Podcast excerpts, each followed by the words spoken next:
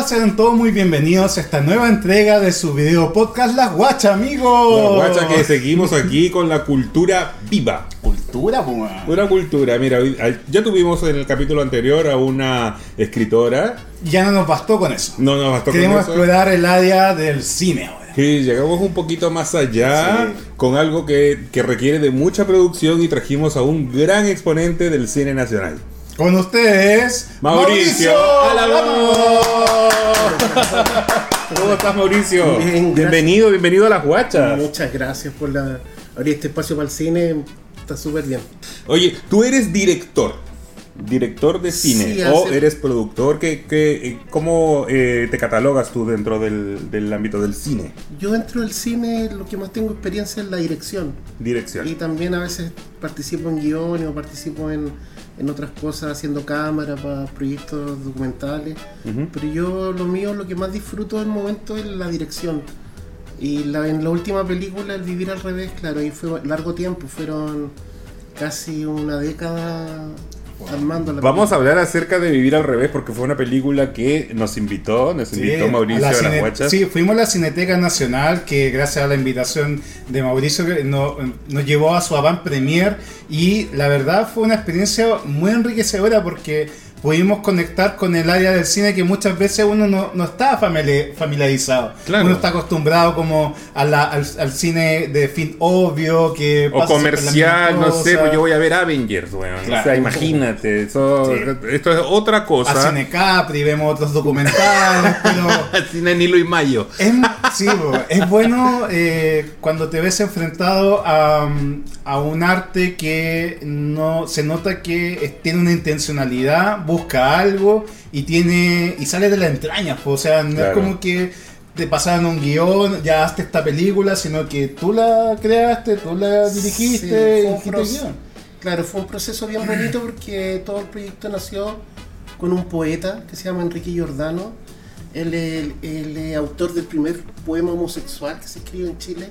¿En En, la dictadura se llama El Mapa de Ámsterdam. El mapa de Ámsterdam. ¿Te suena Ámsterdam, amigo? No me hables de Ámsterdam, por favor. Estuve viviendo allá. Estuve sí dos meses viviendo en Ámsterdam, pero es un capítulo ya cerrado en mi vida. Claro. Ese poema se publica en el año 85. ¿Ya? Y de casualidad llegó a mí, al principio como entre el 2000, llegó ese poema, lo leí y me gustó mucho. Me gustó mucho porque la primera parte del poema parte con un diálogo de la, de la teleserie La Madrastra. Ah, el, final, el final, cuando dice quién mató a Patricia y todo.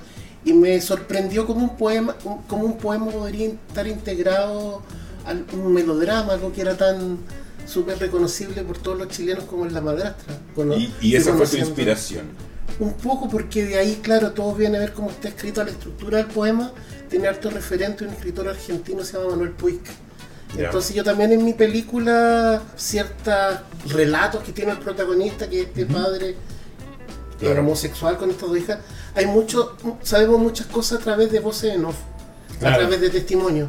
Entonces siempre el relato está contado también un poco sigue esa estructura de, de los testimonios de otros personajes que son secundarios, pero que te van contando sobre el protagonista. Y no, y lo, lo otro bueno es cuando el director te permite que tú recojas la información según tu percepción. Y que tú la Y analices que tú de la acuerdo a lo analices, que tú claro. ves y lo que tú percibes. Porque muchas veces las cosas se dan por entendidas por Claro. ciertos aspectos específicos de la película, pero ahí uno se va creando su propia película a medida que la va viendo. Y eso es algo que eh, te, te implica que tú le dediques más eh, atención a la película y no solamente la veas porque quieres matar el tiempo. Pero esta película, por ejemplo, Vivir al revés, yo la encontré como un poco abstracta, ¿no? Porque es como en distintos tiempos, se grabó durante 10 años, dices tú. Eh, ¿Por qué se grabó Vivir al revés en 10 años? Se grabó porque el personaje cuando hicimos fue todo un trabajo experimental.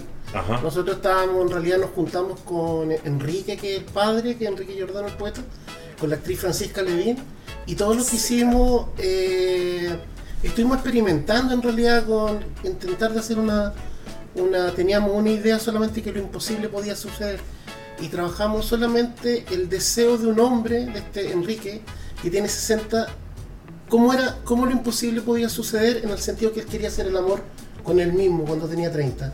Entonces, ese, ese ejercicio o, o esa hipótesis que, que era lo imposible, claro, tiene muchas cosas que tienen que ver con lo abstracto, con el surrealismo, con la fantasía. Y la línea de tiempo, que es como... Y, esta y eso ayudó, claro, esta línea de tiempo ayudó en profundizar cierto el cuerpo actoral, el cuerpo de los actores. O sea, ver a la Francisca le ven súper niñita, Claro, y porque después ella ver la mujer, más mujer, claro. eh, te ayuda a entender un poco el conflicto que ella tiene con el padre, entender por qué, de dónde se genera. Y eso ayuda, el ver este cuerpo, este paso del cuerpo, ayuda, ayuda mucho a contar la historia. Y cuando uno generalmente crea algo, muchas veces lo más cercano a la inspiración es la propia experiencia o la propia vivencia. ¿Viste reflejado algo de ti en el personaje principal de esta película? Como en cuanto al deseo, por ejemplo, o le pudiste... ¿Qué, qué detalles tuyos propios le colocaste al personaje o, o lo dejaste ser como libremente? Mío no tanto, porque yo cuando pe- empecé el proyecto tenía 33 años. ¿Ya? Entonces lo veía la vejez o todo, ahora estoy más- mucho más cercano, ya han pasado 16 años, entonces podido, eh, puedo ver y puedo notar cosas, pero a través de, en realidad de una generación homosexual que yo conocí, Ya. De ese tiempo, claro. claro, de ese tiempo. Entonces puedo ver cosas como que de repente mucha gente a la- cuando llega a la vejez se, se empieza como a aislar. Exacto. Entonces, porque también es difícil, hoy en día yo creo que es difícil para un hombre que tiene arriba de 60 entablar una relación con gente más joven. Eh, em, yo creo que cuando mi generación yo creo que era mucho más cercana o había... Yo- es por un tema de intereses también, ¿no? ¿Tú crees? Las dos personas tienen el mismo interés, a lo mejor la afinidad de la, edad. De la edad, sí, yo encuentro que ahora eh, eh, la tecnología, todos estos aparatos que estamos usando y todo, no, no, no, no, ya la gente, Te deshumaniza un poco, ¿no? Pero también la gente muy chica está acostumbrada, o sea, Nacen con eso. eh, relacionarse a través, es, es muy real. Es que Claro. también Es son- muy real. La gente que tiene mayor, yo conozco de repente actrices que comentan, no, el contacto físico para una persona mayor, eso es real. Claro. es más fuerte. Entonces hay un choque. Para mí, por ejemplo, Claro, no tiene que hay, haber hay un choque. Hay- Claro. yo, claro, la tecnología yo creo que han, que han ayudado, pero también han, han ido perdiendo el- la capacidad de comunicarse. Sí. Claro, porque en- a, a más tecnología, como que la gente primero es más impulsiva, quiere algo lo inmediato. Genera ansia. como tienes más redes de, de- de contacto con más gente, em, como que la posibilidad de dejarte por otra persona es súper palpable. Entonces, antes tú tenías que, digamos, cortejar. A, a la otra persona y pololearla bien antes de, de lograr algo. O sea, como sí, todo. a la antigua. O sea, quizá, o sea, como siempre fue, Como en siempre realidad fue, claro. más que más que a la antigua. Oye, em, Mauricio, ¿tú crees que hay alguna ventaja o desventaja cuando tú cumples más de un rol dentro de la, de la creación o la desarrollo de una película?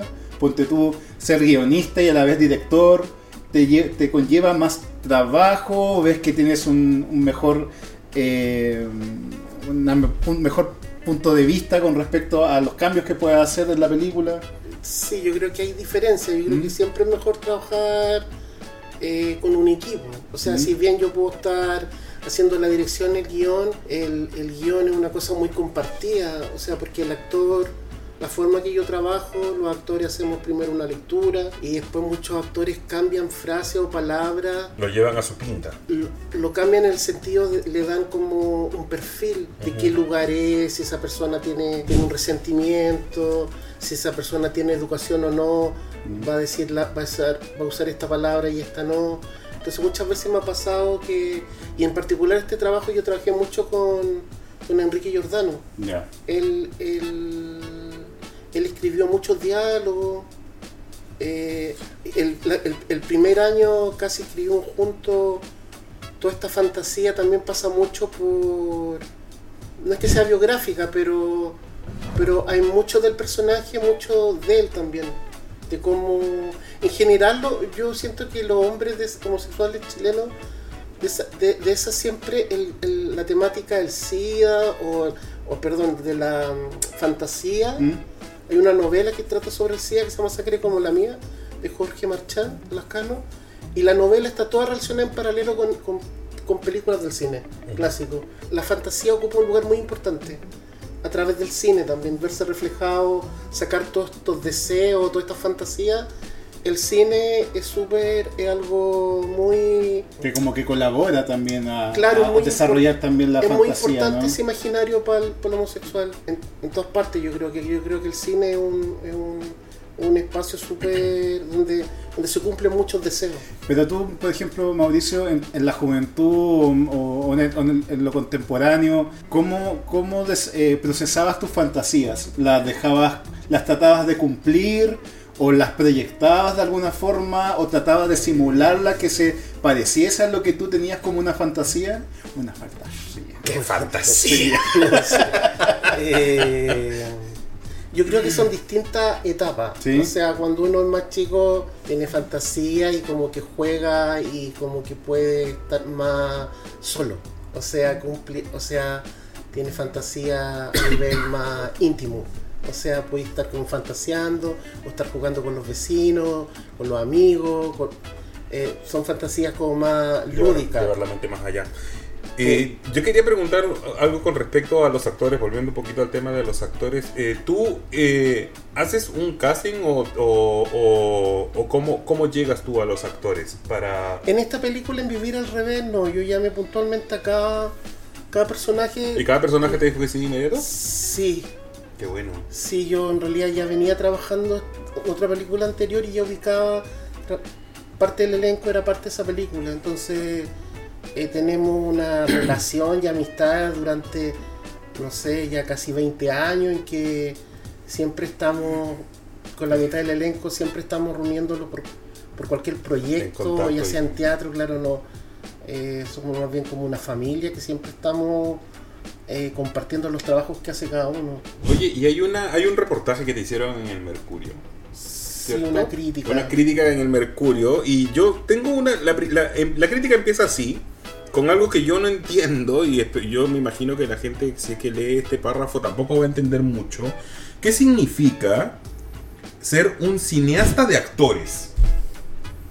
Ah, lo que pasa es que yo creo que el, yo creo que el periodista lo que quiso contar y con- O, o interpretar. claro es que yo he hecho muchos documentales con actrices. ¿Ya? Eh, mi primer corte un- se llama Sin ceder y un- es un retrato de la actriz Vejica Castro. Y después hice otro documental que se estrenó en 2018 sobre Miriam Palacio, la- que tenía, ella tenía una actriz cómica. Entonces, claro, y yo, para mí la dirección es uno de los elementos que yo más disfruto en, en el cine, entonces me ha tocado, por suerte, trabajar con actrices maestras de, una, de- otra época, Sí. claro, como Delfina Guzmán, la Miriam Palacio, Mónica Echeverría, y acá en la película hay harto talento de mi generación muy buena, como es la Francisca Levín, la María Paz Granján, la Francisca Márquez, Claudia Vergara. eh, ¿Y, y alguna vez te has visto enfrentado a, a dirigir una película con personas que no tienen mucha experiencia, como que... sí, Y ahí es como que es un es un canvas blanco abierto a, a modificaciones, más me, fácil. me pasó una vez que una, ¿Sí? una amiga me invitó a hacer un taller con personas esquizofrénicas. Y lo disfruté mucho y yo aprendí mucho de ello. Aprendí mucho a, a actuar desde una verdad absoluta que si no tengo ganas de actuar no voy a actuar, no voy a hacer nada Sí. y ante la cámara todo eso la cámara igual va rescatando cosas. Es, es interesante trabajar con personas que no son actores. Claro. Yo de hecho trato ahora siempre llamar gente a partir de esta última película y me dicen, claro, yo quiero actuar, invítame a hacer una escena. Tienes dos guachos. Entonces, claro, Si eh, quieres. Necesitas hacer una eh, película de oso acá. Ella, sa- ella sabe ayudar muy bien. sí, y por nada. Entonces, es interesante trabajar personas que no son actores porque eh, la escena agarra otra dinámica. Claro. Agarra otra dinámica en que no tiene los tics de algunos actores que en el cine chileno sobre todo está pasando algo con los estudiantes de determinadas escuelas. Hay determinadas formas, por ejemplo, tú vas a ver siempre muy común que muchos actores eh, actúan espalda, por ejemplo. Claro. Tú ves películas que no pasa nada y está todo el rato la cámara graba la espalda del actor. Entonces, eh, que es un poco yo lo he visto, claro, en maestros como Raúl Ruiz en que él trabaja eso, pero hay toda una puesta en escena, en que hay un decorado, en que hay movimiento de cámara. Un contexto. Pero, pero lo trabaja bien, o sea, no es llegar y decir al actor, no sé, ponte de espalda a cámara, no es todo tan contemplativo. Y acá en, el, en algunas películas chilenas pasa eso, que de repente se relenta todo y, y, y el ritmo falla, falla en, yo creo, por eso me da mucho susto esta película porque, y me demoré mucho porque estuve mucho tiempo puliendo el montaje. Claro. Tratar de no caer en los errores, el cine chileno se destaca de la línea que yo sigo. Hay muchos cineastas con muchas poéticas, pero falla eso, la intención de que el montaje para otro espectador de repente puede ser súper eterno, estar viendo a alguien mucho rato de espalda. Oye Mauricio, em, por ejemplo, cuando tú ves, tú- o sea, tú como cineasta vas, ves películas, Sí, vas al cine mucho. y consumes mucho de, de tus pares. ¿Y ¿Tú sientes que dentro de tu desarrollo hasta el momento hay cierto patrón que uno diga sin saber el, director? Si estáis viendo una película, ¿es de Mauricio Álamo? A ¿De tu partir película? de cuando estrené la desmemoriada ¿Ya? con la Miriam Palacio y ahora vivir al revés, claro, yo he notado críticas de otros Mm. compañeros que vienen de distintas áreas, de la danza, del, del teatro, de la fotografía, del mismo cine, que sí hay una... Hay algo en mi cine que de repente tiene que ver con la fragmentación, los tiempos, me gusta mucho Sí. repetir algunas escenas, momentos, que hay como un juego que, que yo creo que partió mucho con... porque me interesa mucho el tema de la memoria, entonces como que... Eso me di cuenta yo en vivir, a- en vivir al revés cuando limpian la ventana. Más de una vez, Sí, lo- se más de ve. una vez se, se Aparece. ve, aparece. Sí, hay varias escenas que se aparecen así. Y claro, a veces es porque para mí el tema de la memoria en general es un tema que me gusta rescatar tanto en, tanto en ficción como en documentales, distintos aspectos que ya culturalmente están como desapareciendo y que O sea, es importante que queden. Por ejemplo, en, película. en lo personal, cuando. Bueno, vamos contando un poquitito, pero no, no, o sea, no se me perder, no es un spoiler en general. Que hay cierta. Hay, como bien dice, hay muchas imágenes que se muestran en una primera vez. Y claro, cuando tú ya lo ves, ya parte, pasa a ser parte de tu memoria.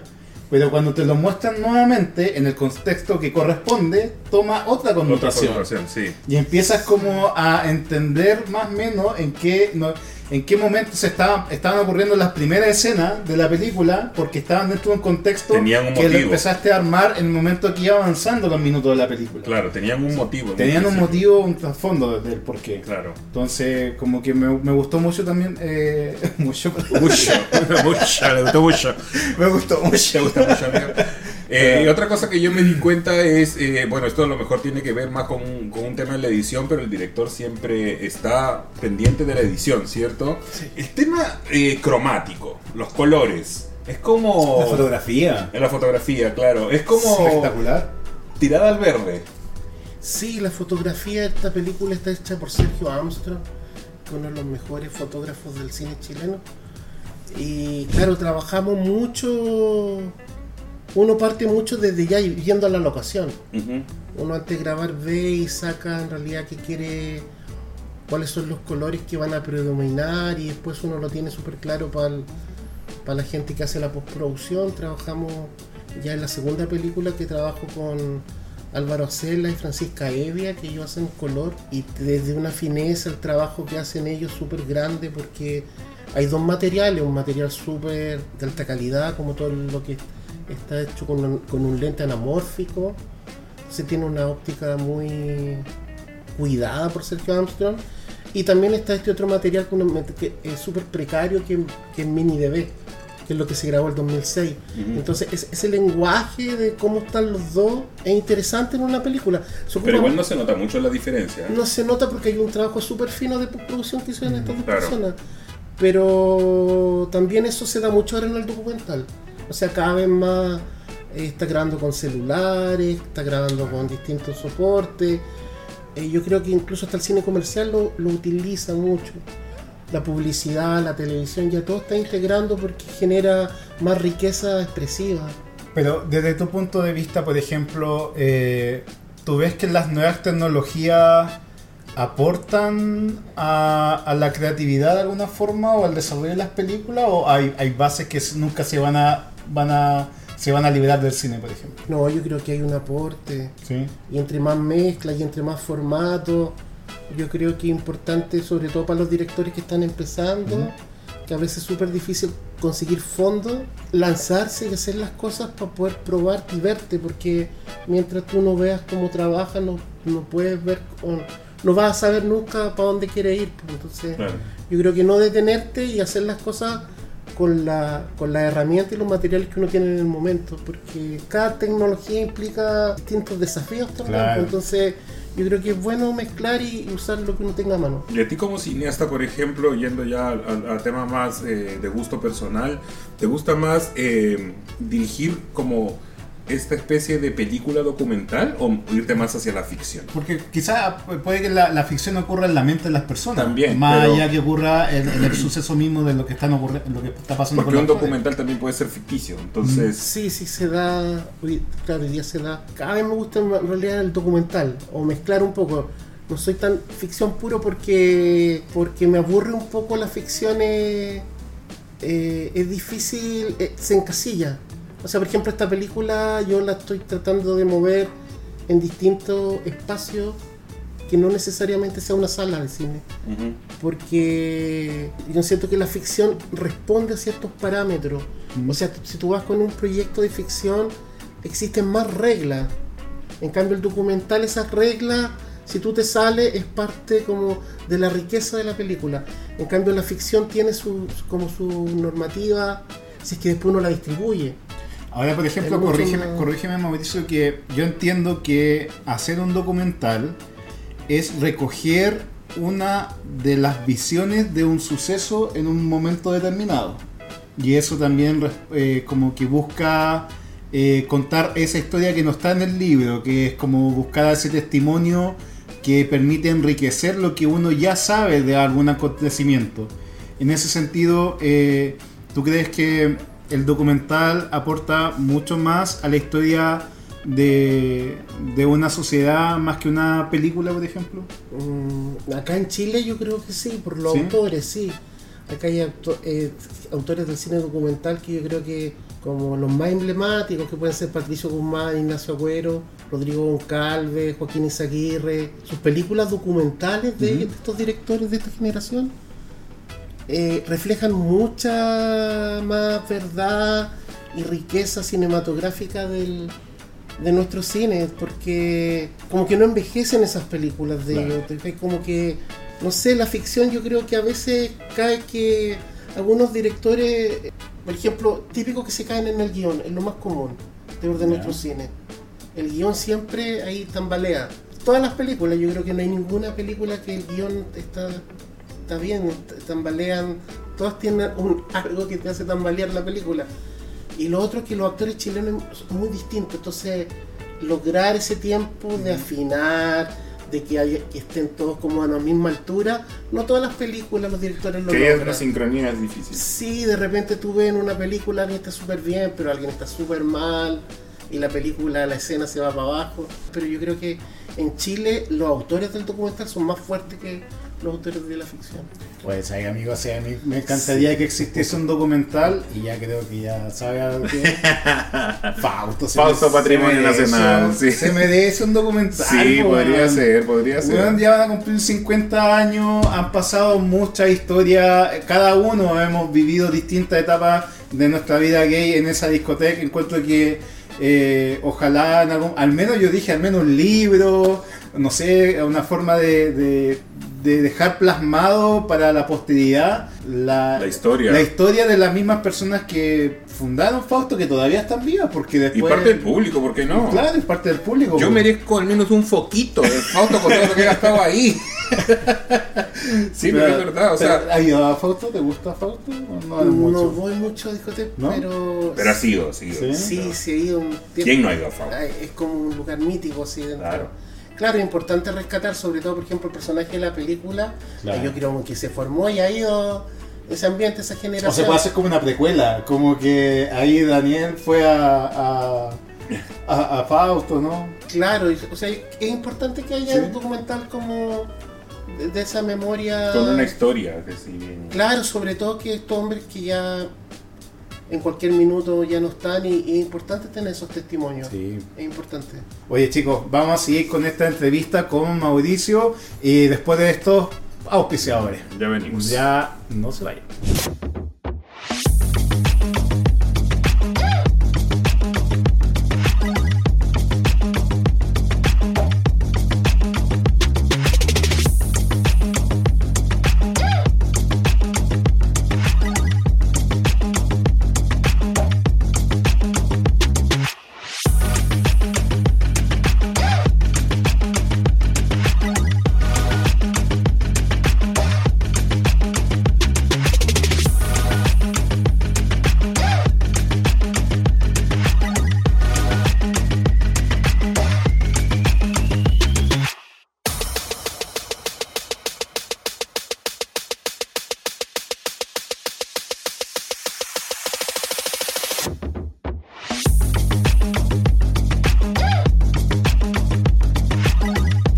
Muchas gracias a los auspiciadores por seguir en las guachas y seguimos con esta entrevista con nuestro amigo Mauricio Álamos y queremos un poco tomar un tema respecto a nuestra experiencia, nuestras vivencias de lo que es ir a ver una película, ir al cine. ¿Para qué vas tú al cine, amigo? A pinchar. Para pinchar. No, mentira. Mira, yo rara vez voy al cine. Antes Ya. iba más, pero ahora como estoy solo, soltero, voy muy poco. La última ¿Sí? película que fui a ver fue Avatar, la, dos, la última de Avatar. Pero, y claro, cuando uno va al cine siempre va generalmente a ver películas comerciales que están de moda. Al menos yo, en mi caso, igual he ido, eh, cuando he visto películas más eh, de corte interesante que, que- o que se sale de lo común o que no es comercial, lo he visto, por ejemplo, o en Netflix o en alguna plataforma de streaming. Porque también Pero está, no he ido al cine. También está la amenaza del streaming ah, con Tal respecto a la- al, al cine, porque muchas personas prefieren esperar a que salga en Netflix. ¿Va a salir tu película en Netflix? La Se podría, se podría hacer, ¿por qué no? Sí, sí, ¿Sí? la, y la distribuyen. Yo creo que en una de esas Netflix también se expande a lo que es el arte también. Es que la- sí hay, hay ¿Sí? películas en Netflix de cine arte, Ujú. existen, y también no solamente Netflix, hay otras plataformas en donde también se, Claro. se, se lanzan películas de cine arte. Pero mm, en general cuando uno va a ver una película, el, el común y silvestre de la gente va a ver películas comerciales o que están de moda, ¿cierto? Es muy raro, o sea, hay muy poca gente que va a cinetecas, por eso las cinetecas son tan pequeñas. ¿Qué le falta al público chileno para enamorarse de una película que no es comercial? Yo creo que han, han habido intentos, sí, pero yo creo que lo que falta es, uno, el guion, yo creo que a veces los personajes, no sé si tanto el guion o lo que hablamos que se repiten mucho los actores. Y Ah, yo creo que eso la gente ya en las redes uno lo ve que lo comenta como algo negativo. Como que se trilla. Sí, yo creo que no, eh, por parte de los cineastas hay un riesgo asegurar ciertos actores que ya han hecho más de 5 o 10 películas.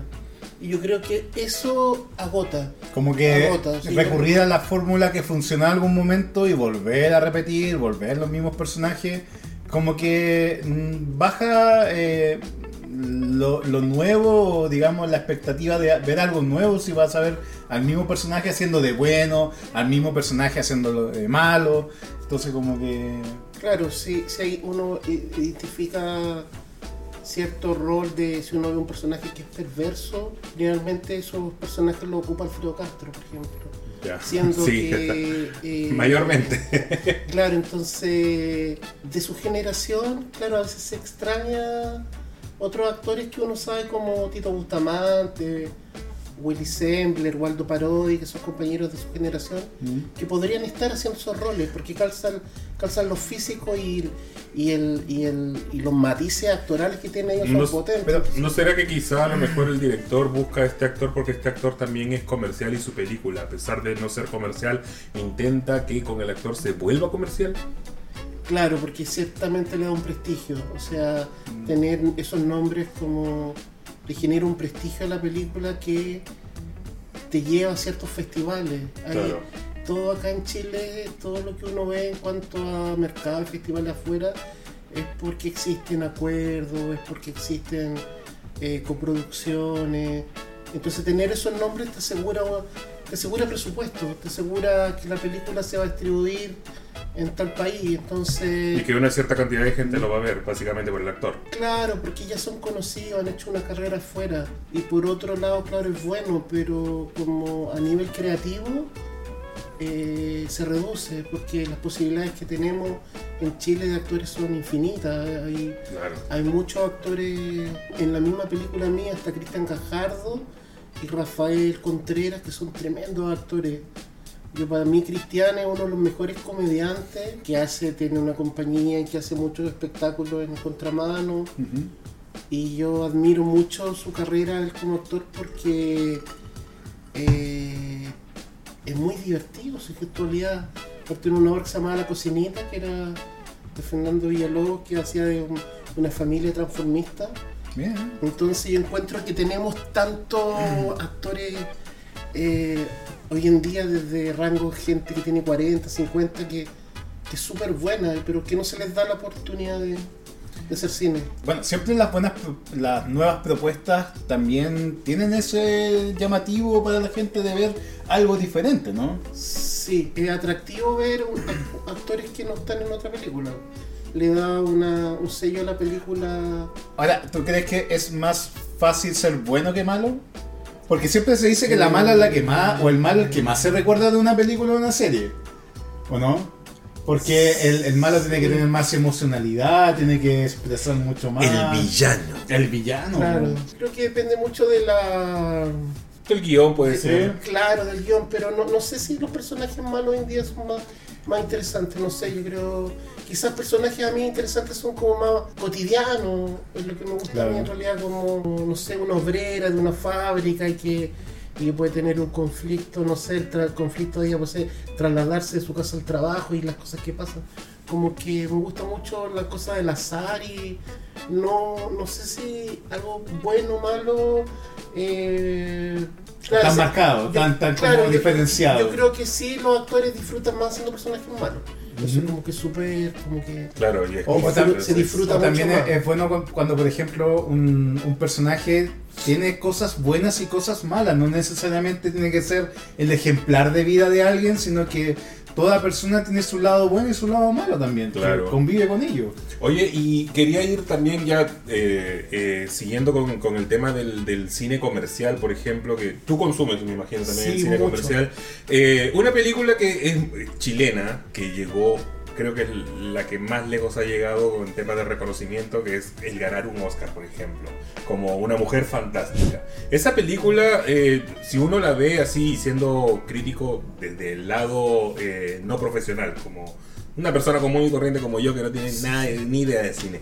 Esa película se ve como de bajo presupuesto, ¿no? A pesar de que tiene grandes actores, eh, eh, eh, Daniela Vega eh, hizo de ella misma. Para mí, no, yo, yo no considero que ella sea una gran actuación, pero eh, un tema mío, crítico. Eh, pero esa película llegó muy lejos. Como decir, ¿quién es quién? ¿Quién para es quién para decir que en la actuación hay perfección. Exacto, tal cual. Bueno, particularmente a mí no me gustó la actuación de, de- de ella, pero eh, por ejemplo está eh, Pancho Reyes, está la Amparo Noguera, y, claro, Néstor Cantillana. Hay grandes actores. Esta película llegó súper lejos.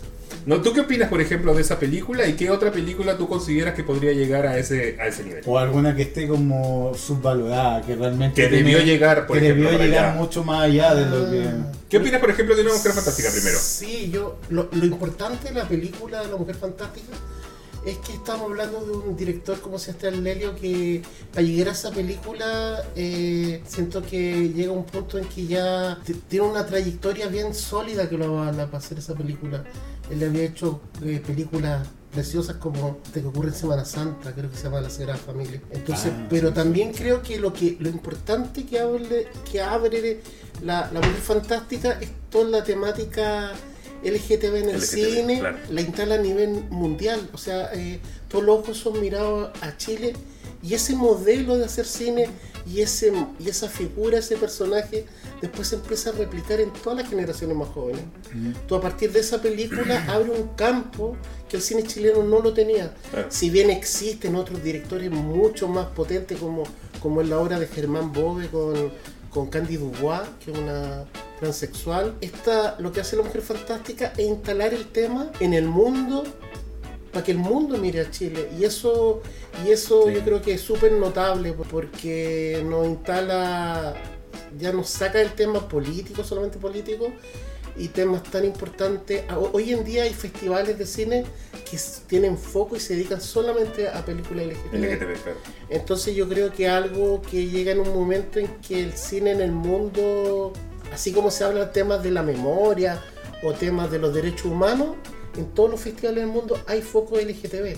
Entonces yo creo que Chile tuvo como la tuvo cierta como vanguardia o, a- o avanzado en, en- en- En esa materia. claro, en esa materia. Entonces yo creo que eso permitió que, que se hayan seguido haciendo películas, documentales con esas temáticas. Claro, y también la historia de un oso, Sí, que como también- documental, también como corto, ¿no? Ganó también un Oscar. Sí, pero respondiendo a lo que tú me preguntaste también, en ese minuto, ¿qué película fue como subvalorada por el Saleta? Para mí fue súper importante un papel de la película de Justiniano ese mismo año que Cabros de Mierda. Porque el papel que hace la Natalia Aragonese era tremendo el papel de ella, fue tremendo su actuación. Para mí fue súper fuerte que no se destacara el trabajo de ella. De muchas veces eh, es tremendo el rol que hizo de ella de como po- pobladora en la dictadura. Claro, a veces pasan eso, cuando siempre se focaliza la mirada a, a una persona, algo, y, y el rol que hizo esa actriz en esa película es uno de los personajes más preciosos que tiene el cine. Es que yo, yo creo que No, también debe pasar, por pasó. ejemplo, que, eh, como bien dice, los actores que están pesan, el director que está pesa, y muchas veces como que la trayectoria de, de las personas que componen una película le dan más peso para que esa película llegue más lejos de otras que no son tan, digamos, conocidas en, en- internacionalmente. Pues como pasa, por ejemplo, con las canciones, que algunas son mucho más potenciales que otras.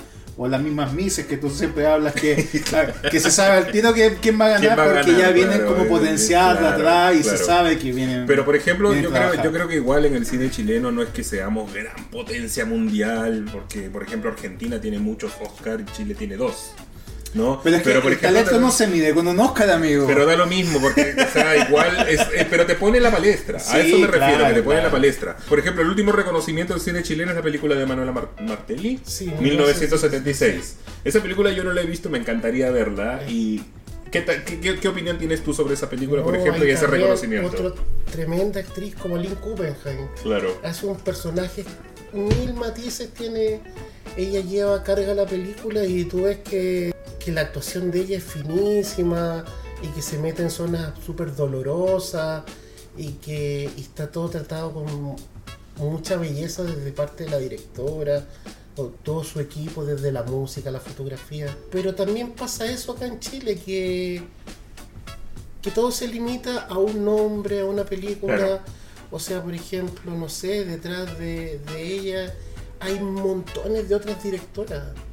Ah, se va a estrenar ahora una película que se llama Fiebre, de Lisa Eliach, cuando está en los cines, que es preciosa porque mezcla animación, mezcla todo un mundo de fantasía. Oye, y, y antes de la, de la Van Premier, ¿lo mostraste a tu familia, a tus cercanos? ¿Se juntaban los actores como Eh, en octubre, claro, nosotros estrenamos ahora en abril, Porque, disculpa, eh, se estrenó el año 2022. 23. ¿23? eh, eh, ahora el 23, Ya, pero 23. nosotros en octubre hicimos una función para que la fueran a los actores. Ya. Algunos que pudieron. Y claro, era emocionante, en realidad la emoción misma de ver un trabajo que tuvo tanto tiempo. Claro. Sí. Tanto tiempo, pero Hicieron como un cóctel, así como unos traguitos. hemos ido celebrando y vamos a seguir. Y yo creo que vamos a seguir celebrando la Sí. película porque en realidad es un trabajo que todos los actores quedaron muy contentos con el con el cada, cada personaje, pero también de lo que hace el otro, ¿Mm? porque por el tiempo, yo creo, por el tiempo de verse que como a, a pesar de tanto tiempo todavía estamos juntos y, y generando otros proyectos y otros vínculos, entonces eso ha sido lo bonito de esta película. ¿Te gustan las segundas partes en una, en una historia? No, Siempre no- se dice que la segunda parte tiende a ser mejor. O a veces no, pero A veces no. generalmente sí es como que mejor porque ya viene con... No, de hecho a mí me cuesta ver series, por ejemplo. Ya. Yo soy re malo para ver series, me cuesta eh, meterme en historias que son más de un capítulo. Series de, co- de continuidad, por así decirlo. o sea, Sí, porque hay series que son distintos capítulos. No, soy súper malo. Me, me- De hecho, con mi pareja siempre peleamos, le encanta ver series y yo soy muy malo para ver series. Me, me cuesta engancharme o, o ver. no. Tú eres más de película. Me gusta así y, y súper fragmentado. Me encanta ver, estar mirando, indagando. De repente me meto, no sé, en cualquier, en YouTube, en cualquier parte, y ver cosas que no, que son de otro tiempo también, de que no, no necesariamente son cosas que se están produciendo ahora. Hay una, hay un periodo que a mí me gusta mucho del audiovisual chileno que, que tiene que ver como a inicios de los 80, porque habían otros grupos de trabajo con más disciplina. La gente que hacía televisión o cine, todos venían del teatro. Entonces uno nota otro tipo de trabajo. O sea, yo nunca me voy a olvidar de las veces que he indagado un poco en los directores, por ejemplo, Hitchcock, que el tipo era casi. torturaba a los actores. O sea, de hecho, la escena clásica del cuchillo en, en la. No, se llama. em, ¿Cómo se llama la película? ¿Ah? Eh, psicosis. Psicosis, Muchas psicosis, gracias, Muchas Matías. gracias, Matías. Eh, lo hizo, la hizo repetir muchas veces hasta que realmente sintiera el miedo que quería captar con la cámara el director. O sea, ¿tú has sometido a tus actores hasta.? No. ¿No? No, de hecho me gusta hacer muy pocas tomas. ¿Sí? ¿En serio? Claro, hacer dos, dos tomas, quizás repetir una tercera para cambiar de ángulo, de movimiento, pero claro, hay, hay directores chilenos famosos Que son súper obsesivos más obsesivos. para grabar y, y claro, tenemos esos temperamentos, pero, pero no, a mí me gusta en realidad hacer dos tomas. Y el signo del zodiaco generalmente de los directores se tiende a repetir, ¿o no? Son un poco estrictos, un, un acuario, ahí, un capricornio, Un acuario. un virgo. Porque me dice acuario. Oye, pero sí, igual para ser acuario es como acuario típico, porque es un, un acuario como un poquito más tímido, ¿no? Normal, como deberían ser los acuarios. No, amigos. los acuarios somos más extrovertidos. Un poquito más. Es que él es acuario de febrero, yo soy de, de enero, y soy extraterrestre. Sí, eso es verdad. ¿Cómo sería tu película si tú te, te- te dieran la libertad de, de dirigir tu película? Mi De- película, sí, una auto- autobiografía. Al tiro, autobiografía. súper, súper acotada a la realidad, obviamente, ¿no? Sí, pues tiene que ser al pie de la letra, si no, no. Eso vende. Bueno, si yo hacía, hiciera una película, yo creo que haría la de Fausto todo el rato. ¿Sí? Ya estoy abanderado. Tú estás, tú estás bien Sí. Faustino, amigo. Tú estás bien Faustino. ¿Qué, ha pasado? Verán, entrada gratis. Oye, eh, yo quiero hacer otra pregunta a, a Mauricio, porque mencionaste mucho que a ti te gusta también el, el- el- los actores de teatro, ¿no? Sí. Los actores de teatro, ¿tú prefieres que ellos eh, plasmar, o sea, llevarlos a, al- a- a las historias de tu películas, o prefieres un actor que sea más de, de audiovisual, como de tele o cine, direct- derechamente? ¿O prefieres a los de teatro en el cine? Me, me gustan los, los actores que ya tienen mucha carreta en teatro porque... Tabla. Claro, porque son capaces de, con la mirada o, o con el cuerpo, transmitir muchas emociones más grandes. Están acostumbrados a, a respirar. Yo me acuerdo, por ejemplo, de una película que una actriz se llama La Paula Giannini y que, por ejemplo, la escena entraba a la cocina y estaba asustada y tenía pocas acciones, pero ella respiraba, respiraba de una manera que a mí nunca me voy a olvidar cómo respira o cómo sonríe y yo creo que eso, ocupar ese elemento en el cine transmiten mucho. Yo respiro fuerte, Ah, mira. a veces. Gimo.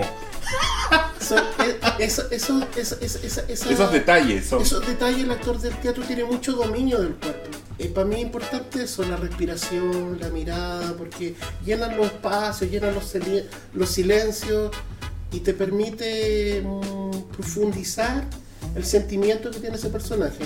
Entonces sí, me gusta mucho trabajar con actores de ¿A ti te han encargado algún momento grabar algo de la familia, así como dentro del núcleo familiar? Eh, Como un Bueno, matrimonio yo cuando- no. algo así. no, no, no, pero, pero sí me gusta mucho grabar desde ¿Sí? pequeño. Yo, mi mamá a los nueve años me regaló una cámara. Mira. Eh, ella fue el 81, tengo una tía que vive en Estados Unidos, entonces yo de los nueve, que, que que en la casa siempre andaba grabando. Y como molestoso con mis hermanos, porque son, mis hermanos son todos mayores. Entonces, Los tenía hinchados eh, claro, yo de repente, claro, uno con la cámara es como bien, para mí un juego desde muy chico. Eh, me gusta grabar, eh, bueno, ahora con el celular, me gusta mucho grabar cosas así dentro del- de lo banal, lo Ahora, lo, lo- lo que más cuesta es, por ejemplo, que la persona que tú quieres grabar se olvide que lo están grabando.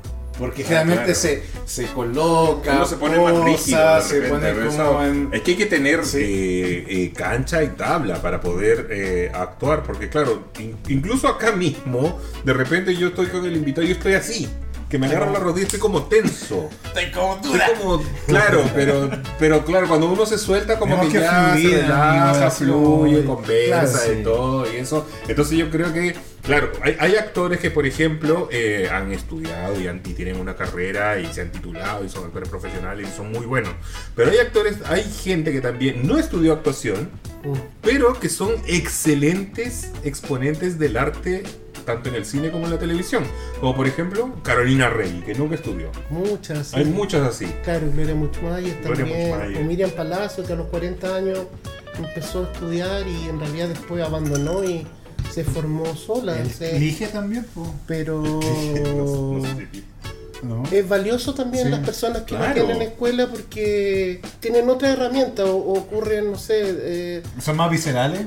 Claro, pero pasa de todo. Yo creo ¿Sí? que también hay actrices que de, de grupos como, por ejemplo, Lictus en su primera etapa, que trabaja mucho lo colectivo y la improvisación. Y yo creo que, claro, son cosas que hacer cine es bueno. O sea, es bueno improvisar. ¿Tú, tú recomendarías a las personas hacer un taller de teatro? ¿Les puede servir para distintas cosas en la vida, por ejemplo? Como laboralmente. Nosotros mismos que estamos haciendo acá un podcast, ¿tú crees que nos serviría Sí, un curso yo de creo que teatro? tomar un taller, pero así como para pasar, para disfrutarlo. Para nomás. disfrutarlo, ¿no? Sí, Porque yo somos creo-. Cual- cualquier cosa que, que te implique un disfrute, yo creo que eh, va, a ser, va a ser bueno. Tomar un taller, hacer distintas. eh, tener conciencia del cuerpo, cómo respirar, cómo eh, las posturas del cuerpo.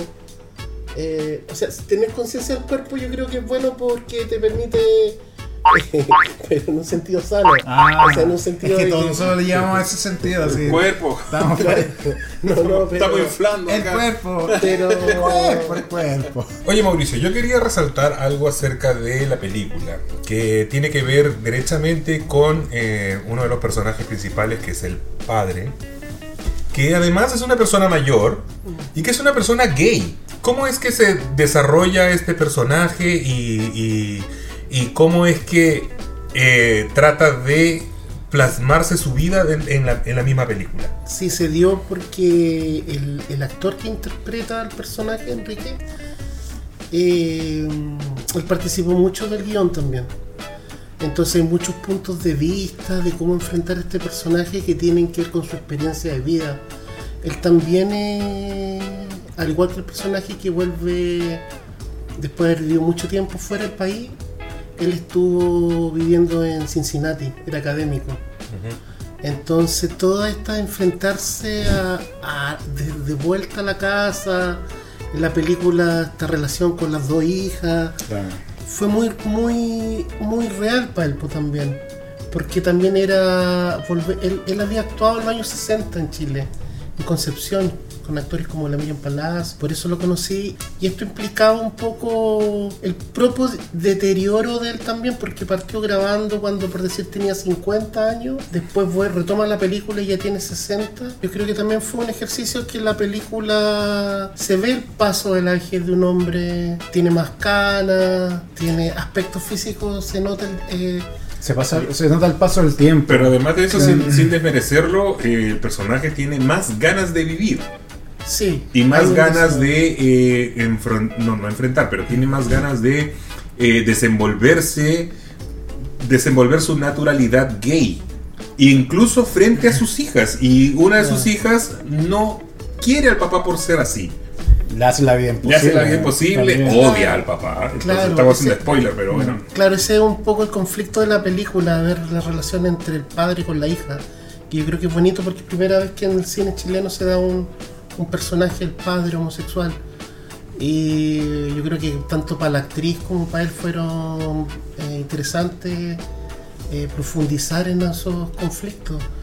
Claro, lo interesante es ver que, que en realidad para cualquiera persona que ya tiene 60 o es mayor, también cómo, cómo lleva su vida sexual.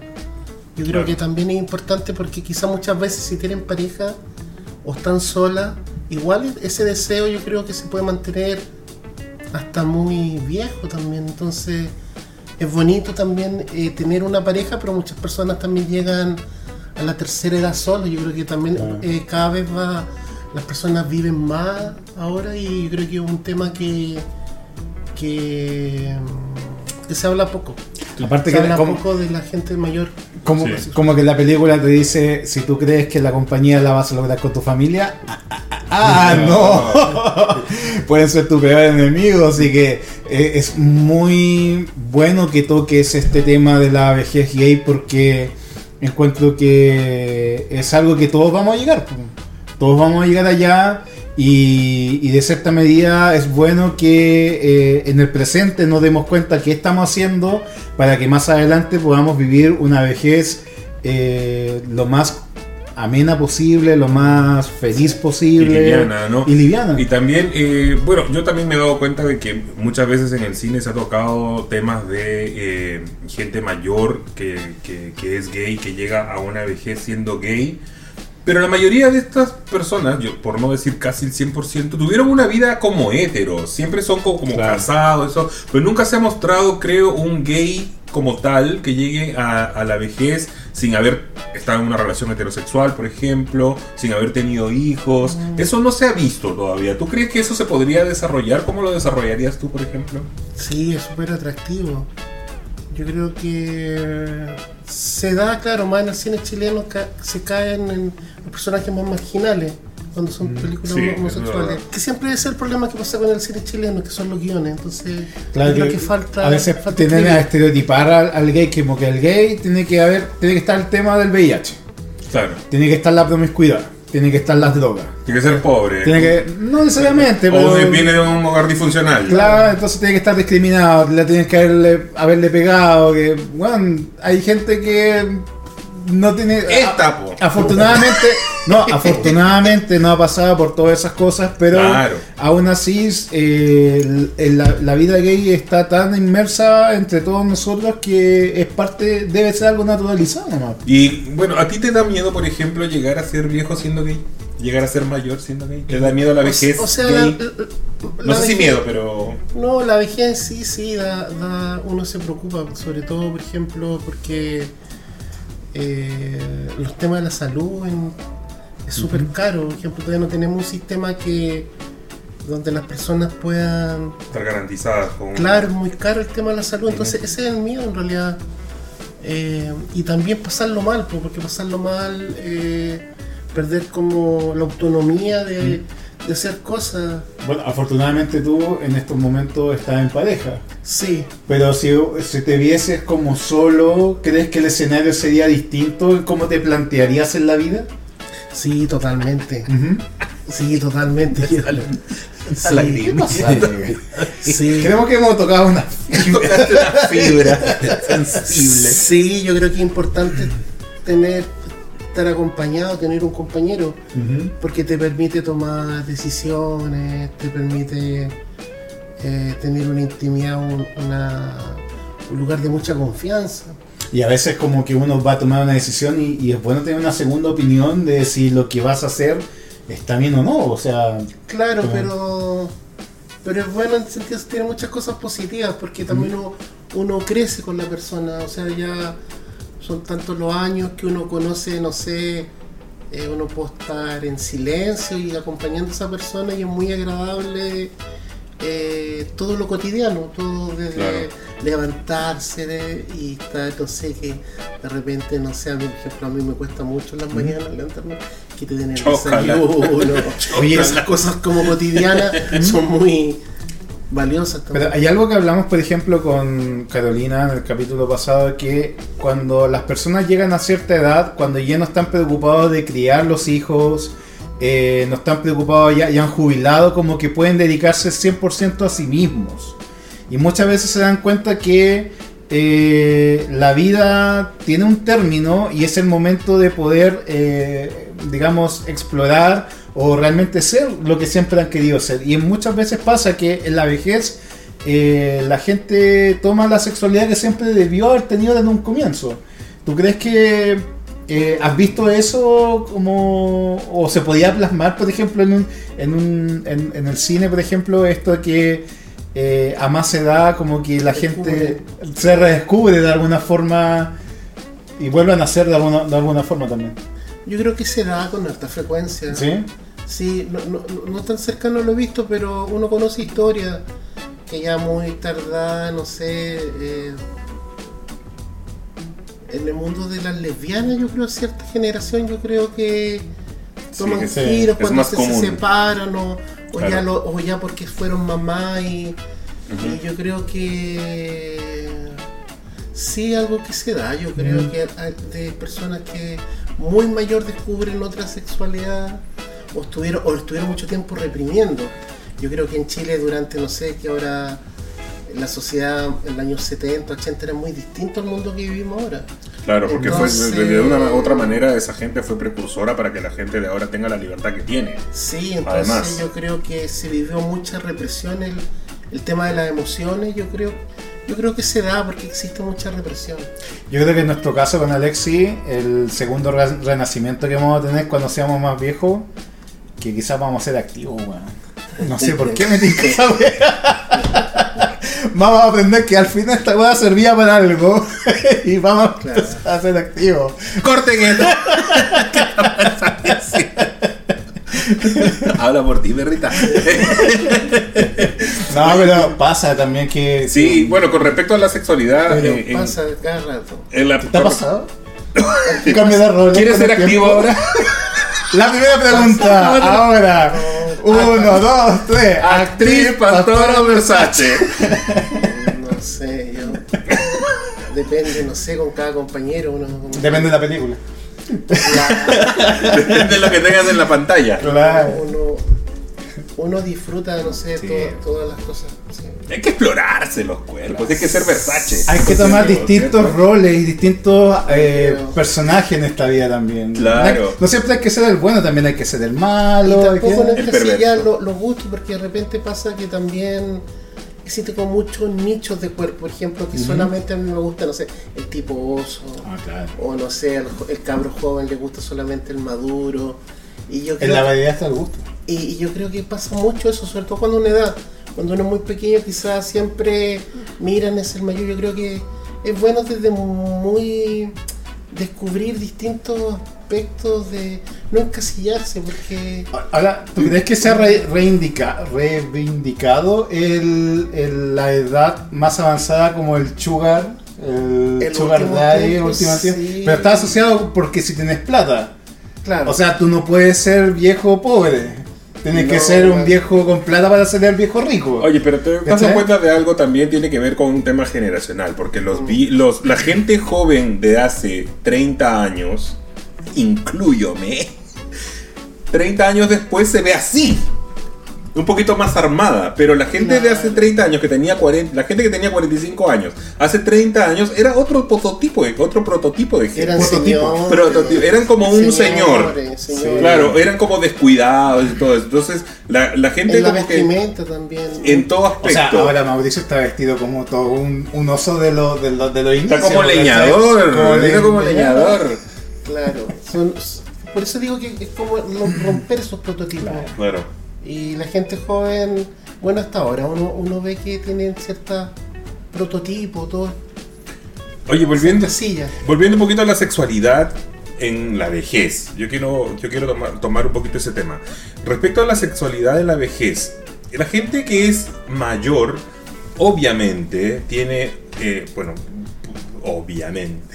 Puede, puede que tenga menos oportunidades de eh, tener un compañero sexual si es que es una persona soltera, no sé, por- o que es un- o si es una persona que ya no tiene sexo con su pareja. Igual las oportunidades para la gente mayor, estoy hablando de la vejez, derechamente, es menor ¿cierto? A la gente que, que- que es más joven y que está sexualmente más activa. O- o se, han vuel- se vuelve- se vuelven más calientes los viejitos. Quizá que se vuelva más caliente, pero por eso mismo Más se en la película, claro, el personaje. Claro, el personaje, pero el personaje tenía plata y era Sí. atractivo para su pareja. Mm. Pero hay gente que, por ejemplo, es mayor y que no tiene recursos y que no puede, eh, no sé, no sé si pagar por sexo, pero para ellos es como un poco más difícil la sexualidad porque no encuentran a una persona que se fije en ellos, ¿no? Eh, ¿Tú crees que es difícil para una gente, para una persona anciana o, ya mucho mayor llegar a tener sexualidad o conocer gente? Claro, generalmente lo que más ocurre es que se aíslan o se agrupan en amigos de la misma edad. Yo he visto mucho eso también, Sí. que en realidad eh, el personaje de la película, a Enrique en la vida normal, él se relaciona con mucha gente joven. Claro. Él es como... Jubilola. Claro, pero generalmente ocurre que yo creo que la gente mayor siente desconfianza por... O porque también el tema de la... Para un chico joven estar con un hombre mayor, claro, hay, hay otros componentes. Entonces yo creo que si, que si se aparecen temas de salud, temas económicos, eh, es difícil para un hombre mayor eh, el aspecto sexual porque tiene que estar preocupado de la salud, de lo que... O, o quizás lo que pasa es que, por ejemplo, las personas que son de más edad, cuando se juntan con sus contemporáneos, los temas son los mismos. Claro, hay una comunidad, tienen un pasado en común. Claro, entonces como que las historias se vuelven a repetir, como que ya organizar el pastillero ya no es tan divertido, como que...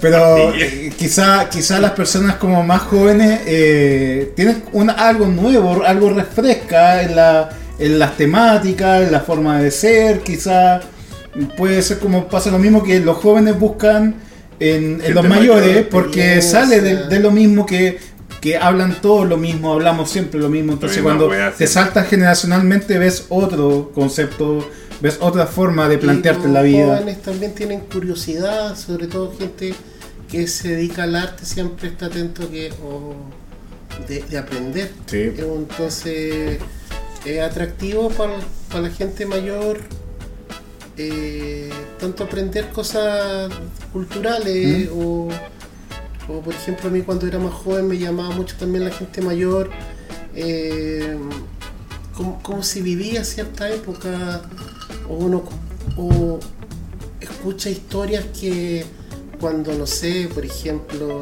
en una disco y había una redada y se los podían Ah, llevar, sí. se los podían llevar presos cosas que uno que en esta época Claro. claro ya ya ya, ya Son se han ido superando son Claro. otras Ahora es ficción. Si Claro. ocurriera ahora sería ficción. Entonces, eh, es interesante siempre escuchar esa, ese testimonio de personas que son mayores o estar aprendiendo de personas Mm. mayores. Amigo, ¿cómo tú te ves en la vejez? Me veo, yo, yo me veo bien. en la Sí, ¿te vejez. bien? Sí, Yo creo no estoy ahorrando nada. Pero yo creo que sí, o sea, yo estoy trabajando psicológicamente para eso. Ya. Claro, o sea, igual. ¿De qué que forma? Preparando mi cuerpo, por ejemplo, tratar usando cremita. Pero yo creo que el mayor desafío para llegar a, a la vejez es saber vivir con tu soledad. Ah. No, y fuera huevo. Saber vivir contigo Esta es mismo. mala de Pero, pero si es verdad, amigo. Uno de la- si hubieras leído el libro que yo te pasé, hubieras entendido que lo- el mayor desafío de una persona, más allá de estar con alguien o no, es saber vivir consigo Bueno, yo mismo. no, mira, por suerte yo, por suerte yo y mi, yo y mi signo vivimos bien. A mí me encanta estar solo. Me, me encantaría estar con una persona, me encantaría tener pareja. Pero a mí también me gusta estar solo. Yo disfruto mucho mi soledad. Y también me, me he preparado psicológicamente para estar solo más adelante. Mis sobrinas seguramente son las que me van a limpiar el culo. Pero, pero sí, estoy preparado para eso. Me estoy preparando para eso psicológicamente además. ¿Qué vas a decir? Te, te- veo el veneno acá. ¿Qué vas a decir? No, que soy tan huevía que vaya a organizar tus pastillas por colores, por tamaño. Y no es chiste. Así van a hacer. No, pero yo creo que lo importante, yo creo que el mensaje que me gustaría dejar, quizás pueden compartirlo conmigo, que el mensaje de la vejez es, primero, que la soledad no es algo malo, que algo tú puedes vivir con ello, uno tú puedes tener tu propia soledad en tu vida, pero a la vez no separarte de la sociedad, de tener redes de amigos, redes de contacto y cuidar las amistades porque son las aquellas que te pueden ayudar en el futuro cuando tú menos lo esperes. Entonces, Claro. yo encuentro que cuidar las amistades que tienes ahora se, va a ser la mejor inversión para el futuro de tener tu, tu vejez de la mejor manera posible. Eso yo espero que tú nunca te aburras de mí. Porque Oye, eh, Mauricio, tu película, ¿dónde la podemos ver? Mira, lo más próximo va a ser una función en la sala Negocio Antunes, La Reina, durante mayo, Ya. para que estén atentos. Y el 26 de mayo se va a dar una función en Concepción. Ah, mira la gente de proyecto. Conce. Mira. Un proyecto que se llama Bermud. Va a estar el viernes 26 de mayo en Concepción. Y para las personas que, eh, ¿cómo puedes, qué les puedes decir? ¿Qué, qué van a ver en la película? ¿Qué, qué temáticas se van a ver en la, película, la película para que eh, se motiven para ir a verla? Sí, la película está centrada un poco en lo, lo que hemos estado conversando, en, en esta, cómo ver la vejez Ah, claro. eh, de la homosexualidad en este personaje que hace Enrique Giordano y, y el conflicto que tiene instalar este tema frente a sus dos hijas, que en realidad sienten como odio y hay una disputa por, por la casa que él después... Entonces yo creo que se encuentra con una película que instala está como otra familia chilena, Sí. esta otra forma de... Es bien visceral, encuentro Sí, yo, que es claro, como de la, tiene- de, de la realidad. Es bien cruda, Sí, tiene sus sí. momentos, pero también tiene un lado muy poético por todo el trabajo que hay de cámara, de actuación. Y hay un poco de, co- de comedia también. Sí, también Nos hizo reír. Ah, reír. nosotros nos reímos Nos con- reímos en un mucho. momento. Sí, eh, tiene momentos de comedia que lo dan estos personajes masculinos, el chico que lo va a cuidar, sí, Claro. que lo hace Rafael Contreras, y se genera un vínculo bien bonito de, un- de una persona que... hay que- mucha empatía. Hay mucha empatía Sí, con, con él, él, con se da ¿no? una amistad y, Sí. y son los momentos que causa más risa la, de cómo La, interacción con ellos. con ellos dos, Sí. como el personaje se, se engancha y le toma cariño a... a- ¿Cuánto dura la película? La, pe- la película dura 70 minutos Ya. y ocurre en estos dos tiempos. La historia está contada en lo que ocurre en el año 2006 con el 2016. Y, ¿Y cómo está catalogada la película? ¿Como qué categoría de película? Yo creo que una, eh, puede ser como tiene cosas de, de comedia negra, pero también tiene mucho del surrealismo como el cine de Luis Buñuel. A la gente que le gusta Raúl Ruiz, Luis Buñuel va a encontrar una cierta referencia de la, tanto de las actuaciones, de la imagen, del, del inconsciente de este personaje, del mundo de las fantasías que Y él aparte, tiene. tengo, te- tengo que desca- destacar la fotografía, Sí, que es es hermosa, o sea, Espectacular, muy bonita. Les va a gustar, o sea, es de estas películas que te abren la imaginación, te permiten explorar, eh, poder eh, recoger distinta información de la película y crear tu misma pe- película la- Y, y también, y también te hace pensar mucho, Sí. porque es, es de estas películas así. Mira, sabes que yo, o sea, voy, no tiene nada que ver la comparación, pero es como eh, si, si alguien vio la serie Dark. Va a ser algo Ah, como claro. eso, porque claro, son distintos tiempos, se trabajan los tiempos de una... Es una película, como yo lo dije en un principio, bien abstracta, entonces te hace mucho pensar y vas a tener que estar siempre atento porque hay cosas que a lo mejor te Pero podría para, confundir, van a pasar bien, o sea, mínimo se van a reír, acuérdense de mí. Sí, eso sí, Vayan, se van a reír, se van a reír porque eso es muy buena la película. Oye, ya está todo dicho con respecto a este director. Muchísimas gracias Mauricio No, por haber gracias. estado acá con las guachas. Bueno, no, te- no nos podemos ir sin antes entregarle obviamente Eh. el regalito a nuestro invitado. Espero que le guste un regalito de nuestros auspiciadores. Espero que te guste Ah, Mauricio. Ábrelo gracias. a ver si, es que te, si, si te gusta. Sí, sí. Tenemos un regalito de Frenchy Boy que son y de, y de tazones y copas. Sí. Ahí está Frenchy. Boy, uno- unos calcetines Pride para que los puedas usar en los estrenos de tus películas, en shorts. Así que Algún personaje en alguna. también te lo puedes colocar a cualquier persona y una tacita de, de, de, de nuestro auspiciador Tazones y Copas ahí para que lo muestres. Espero que te guste. Precioso. Muy bien. Gracias. Muchas gracias Mauricio por acudir a las guachas. Creo que eh, este aporte cultural le hacía falta también a las guachas. Fue No como un frescor. Un frescor, no solamente hablar de hombre, hablar de pico y pene, ¿no? Podemos hablar de cosas un poquito más elevadas. Exacto, en el próximo capítulo no se olviden que vamos a hablar de los dildos. Este- y bueno, chicos, este capítulo ha llegado hasta acá. Le mandamos un abrazo, un beso. No se olviden de suscribirse a las guachas, comentar, dar like. Síganos en todas nuestras redes sociales que van a aparecer acá. Y las guachas les decimos. ¡Adiós! ¡Adiós!